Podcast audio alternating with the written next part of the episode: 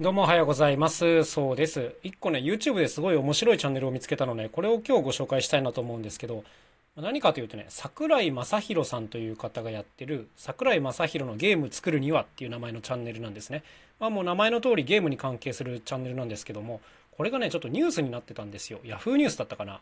で、なんかもうあっという間にチャンネル登録者数が20万人になるみたいな感じで、ちょっとあのどういう風なんだろうなと思って覗いてみることにしたんですよ。っていうのも、この方ってこうゲームディレクターの方で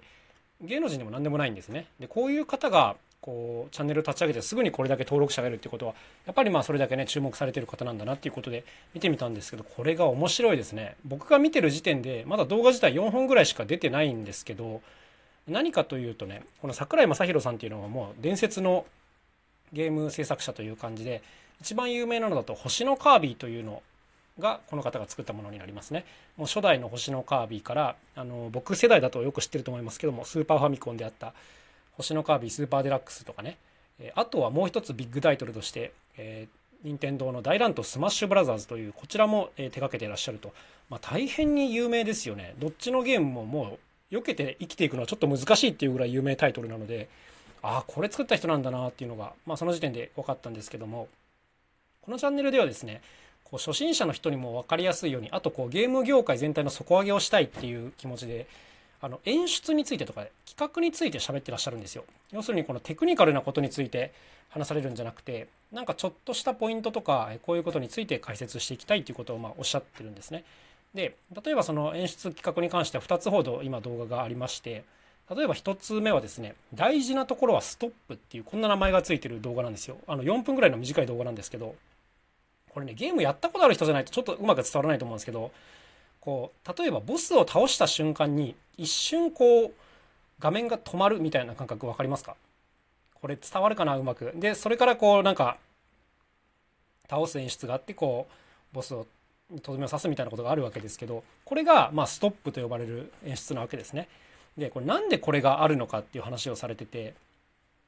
例えばこうボスを倒した時あとは自分のキャラが例えばこうミスってこう死んでしまう時とかですねこういう時にこのストップをかけるっていうことをおっしゃってるんですけど例えばこう自分のキャラがこう崖から落ちて死んでしまうみたいなことがある時にストップも何も演出がないとかなりなんかこうあっさり何が起きたかわからないうちに死んでしまったりするんですね。そうなのでこういう時は一旦ストップをかけたり、えー、音で演出をかけたりこう一瞬スローモーションにしたりとかして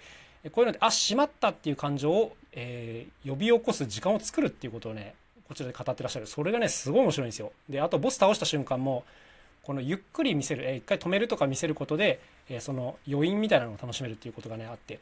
なるほどなーっていうふうに思います。この実験みたいな感じで見せてくれるんですよ。このストップがないバージョンとストップがあるバージョンとこんなにこう印象が変わりますみたいなことをねあの立て続けに並べて出してくれるんですけどこれ見るとねいかにこのちょっとしたストップっていうのがね大事かっていうのがよく分かります。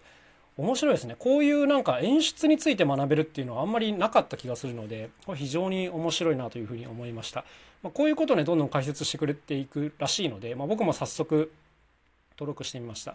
でもう一個はですね「星のカービィ」という名前の動画がありまして、まあ、こちらはもうタイトルの通り星のカービィが生まれるまでのまあストーリーとかね、えー、どんなこと考えながら作ってたかとかを喋ってらっしゃる5分ぐらいの動画なんですけど